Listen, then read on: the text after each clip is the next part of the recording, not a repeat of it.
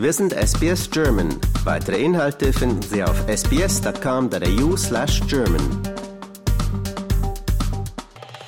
Hallo, hier ist Wolfgang Müller von SBS Audio. Ich spreche mit Jan Rieche. Er ist Spezialist für erneuerbare Energien und die Umwelt und äh, er macht sich Sorgen darüber, dass der Müllberg in Australien wächst und wächst und nicht genug wird getan, um den zu verringern. Warum ist das so? Also wir haben ja in Australien einen riesengroßen Kontinent, sehr, sehr viel Platz, was sicherlich einer der Hauptgründe dafür ist, dass man sich um Müll keine größeren Gedanken macht. Dann haben wir sicherlich auch ein bisschen äh, eine Faulheit entwickelt, dass ähm, es keine entsprechende Gesetzgebung vom Bundesstaaten und von der föderalen Regierung in Canberra gab, sich da ein bisschen mehr anzustrengen. Gebe dir mal ein Beispiel. Was in Deutschland sehr bekannt ist, ist das Pfandsystem für Flaschen, was ja mittlerweile auch auf äh, Plastik und so weiter erweitert wurde. Das gibt es in Australien auch, aber erst wirklich seit zwei, drei Jahren und es ist sehr umständlich, diese Sachen dann auch abzugeben.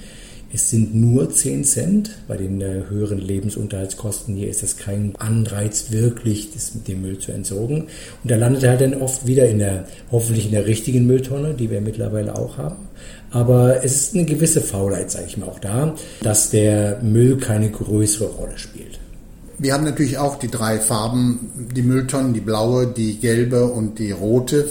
Aber ich muss gestehen, ich habe in meinem Inneren immer so ein gewisses Misstrauen, dass das dann auch wirklich so entsorgt wird, wie es auf der Tonne draufsteht. Da wird das alles zusammen in eine Grube gekippt. Nein, ich glaube, da kann man wirklich davon ausgehen, dass es äh, zu einem sehr, sehr großen Teil auch ordentlich gemacht wird. Die rote Tonne ist halt leider die, wo alles, äh, was übrig bleibt und in die ähm, äh, entsprechend in die Landschaft geht und verklappt wird, das da reingeht und die gelbe Tonne. Und das ist die, um die es meistens geht. Das ist die, äh, die Recycling-Tonne, was damit geschieht. Und das ist halt ähm, ein bisschen das Problem. Also wir haben erstens haben, sind unsere Müllsortierungsanlagen, in die nicht genug investiert wurde, nicht so intelligent wie in Europa, Singapur und in anderen Teilen der Welt, dass sie wirklich genau erkennen können, welche Art von Plastik sie vor sich haben.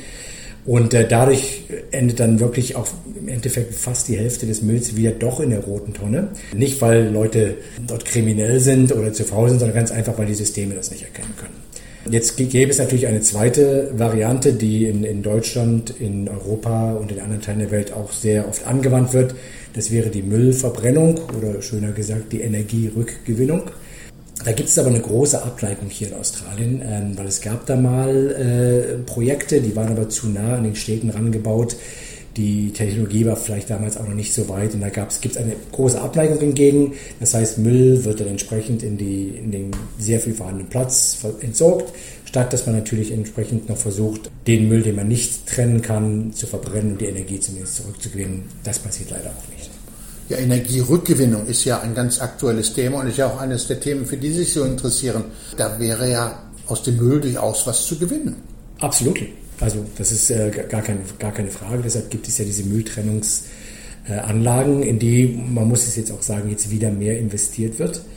Gerade mit der neuen Regierung, die wir haben jetzt seit, äh, seit kurzer Zeit, die sich ein bisschen mehr für solche Themen auch interessiert nicht vielleicht, weil wir es unbedingt müssen. Ja, also Australien hat ja an Bodenschätzen so alles, was man sich so vorstellen kann. Aber da geht es natürlich auch um die, ähm, dass man ein guter Weltbürger, Global Citizenship äh, sein möchte. Und natürlich geht es auch darum, dass es bestimmte Sachen gibt, die rückgewonnen werden müssen, die halt immer rarer werden auf der Welt. Und ähm, da wird jetzt mehr investiert und das ist eine gute Sache. Und ähm, wie gesagt, andererseits kann man natürlich auch wiederum Energie gewinnen, also äh, Strom dann im Endeffekt, indem man den Müll verbrennt. Wie sieht es denn bei uns in Australien aus? Sind wir große Müllproduzenten so pro Kopf? Pro Kopf leider ja. Also wenn wir uns die absoluten Zahlen anschauen, die sind in den letzten Jahren sogar etwas zurückgegangen. Es gab jetzt äh, ein National Waste Report hier, der sich das angeschaut hat. Und wir haben in 2020, 2021 haben wir 75,6 Millionen Tonnen Abfall produziert. Klingt jetzt viel, ähm, haben aber allerdings auch eine wachsende Bevölkerung. Da geht die Müllproduktion natürlich auch etwas hoch. Gibt da ein paar gute Nachrichten. Also pro Kopf ist es schon runtergegangen in den letzten Jahren. Ähm, leider nicht genug. Äh, in den letzten 15 Jahren ist es 3% runtergegangen. Wir sind nach den USA pro Kopf der größte Müllproduzent der Welt in der entwickelten Welt, äh, wo, wo es natürlich dann auch entsprechende Daten so gibt. Und ähm, Da braucht man gar nicht viel weiter gucken. Ich glaube, da wird es niemanden geben, der da noch mehr, äh, mehr mitbieten kann, sage ich mal. Das sind Zahlen, die müssen auf, allerdings auf jeden Fall wieder runterkommen. Also ich, 2280 Kilogramm Müll haben wir produziert. Das wird nur von den USA übertroffen mit 2480 Kilogramm. Ist also gar nicht mal so viel mehr, wenn wir hier auch oft auf die Amis schimpfen, wie viel Müll die doch produzieren. Und ähm, worüber wir gerade gesprochen haben, die Rückgewinnungsrate ist halt eine der niedrigsten auf der Welt. Die ist nur 65 Prozent. Wenn ich das Beispiel von Singapur geben darf, ist es sensationelle 99 Prozent. Ähm, und dann äh, Deutschland, Frankreich, äh, die Europäer, die landen da im sehr, sehr guten Mittelfeld. Aber da müssen wir noch sehr, sehr viel tun hier in Australien. Aber ich lese auch hin und wieder mal, dass es so Unternehmen gibt, die zum Beispiel alte Reifen zerkleinern und dann wird das zum, zum Straßenbau verwendet oder äh, alte Zementblöcke werden wieder aufgearbeitet. Da gibt es doch Initiativen. Absolut. Und man muss ganz ehrlich sagen, ich lebe jetzt seit 20 Jahren hier in Australien und wenn ich mir die letzten 20 Jahre anschaue, hat sich auch bei der Mülltrennung, hat sich da wirklich einiges getan. Ähm, ich finde auch, dass wir immer noch ein sehr, sehr sauberes Land sind. Also auch die, der Müll, der herumliegt in der Landschaft, ist sehr, sehr gering auch zu anderen äh, entwickelten Staaten. Aber diese Initiativen, die es gibt, die werden jetzt auch teilweise gefördert. Aber diese Initiativen sind natürlich dann nur, können nur einen großen Unterschied machen, wenn sie natürlich auch kommerziell tragbar sind. Und da muss halt oft halt die, die der Bundesstaat oder die, ähm, die Gesamtregierung eingreifen mit Förderprogrammen und Unterstützung. Und das ist in letzter Zeit, in den letzten zehn Jahren leider nicht oft passiert. Das kommt jetzt wieder. Das wird auch weitergehen. Man kann natürlich auch entsprechende Technologien aus den USA, aus Deutschland, aus Asien aufgreifen und für den lokalen Markt anpassen. Da wird sich viel tun, aber diese Kommerzialisierung oder Kommerzialisierbarkeit, die ist sehr wichtig und die kriegt man halt oft nur mit Hilfe von lokalen oder, oder, oder lokalen ähm, Regierungen oder staatlichen Regierungen auf die Beine. Ein Aspekt, der mich ärgert, seitdem ich in Australien bin, das ist, wenn ich am Strand bin, ich sehe diese Ableitungen von Oberflächenwasser direkt an den Strand, in dem ich arbeiten will. Muss das sein? Musste das vor 40 Jahren sein? Vielleicht. Muss das heutzutage sein? Auf keinen Fall. Ich weiß, ich kenne jetzt die Zahlen nicht, aber viele von den Leitungen sind noch da, da kommt aber nichts mehr rein. Ähm, die Leitungen, die es noch gibt, die sehen wir gar nicht mehr. Die gehen sehr, sehr weit raus mittlerweile. Aber das ist sehr oft Abwasser.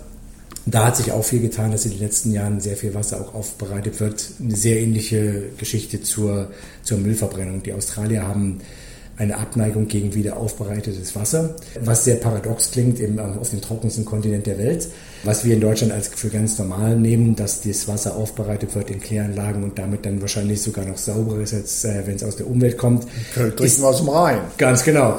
Ist, äh, ist hier noch eine, eine neue Sache und es hat sich jetzt so langsam entwickelt. Und diese Sache, dass das Abwasser und die, äh, das Regenwasser, dass das äh, direkt hat äh, mit dem ganzen Schmutz, den der Regen da mitnimmt von den Straßen, in den Strand reingespült wird, das ist eine neue Geschichte. Und ja, früher haben die Leitungen direkt am Strand aufgehört, da wurde ein bisschen Sand drüber geschüttet und dann war es das. Mittlerweile ändert sich da aber auch einiges. Ob schnell genug, ist eine andere Frage. Ich hätte da eine, eine, gern würde eine sehr viel höhere Geschwindigkeit sehen, aber es tut sich was. Aber wir sind auf dem richtigen Weg in Australien. Wir sind auf dem richtigen Weg und die Leute, die Beziehungen zu äh, Neuseeland haben, werden das wahrscheinlich gern hören. Ich wünschte mir manchmal, dass wir da mehr wie die Neuseeländer wären die äh, sehr, sehr viel Mehrwert auf ihre Umwelt legen. Also nicht nur auf das, was man sieht und wo man kommerziellen Mehrwert erschaffen kann, sondern wirklich, dass man sich um die Umwelt kümmern kann, kann und muss. Ähm, wir können uns da auch sehr viel von den First Nations hier in Australien abschauen, die sich um die Umwelt immer so gekümmert haben, dass sie mit ihr zusammenleben konnten. Das machen die Neuseeländer sehr viel besser. Das machen wir Europäer äh, sehr viel besser, weil wir strenge Gesetzgebungen haben und das ist uns, in Fleisch und Blut übergegangen. Wir können mehr tun und ich denke mal, wir werden auch mehr tun in der Zukunft. Lust auf weitere Interviews und Geschichten? Uns gibt's auf allen großen Podcast-Plattformen wie Apple, Google und Spotify.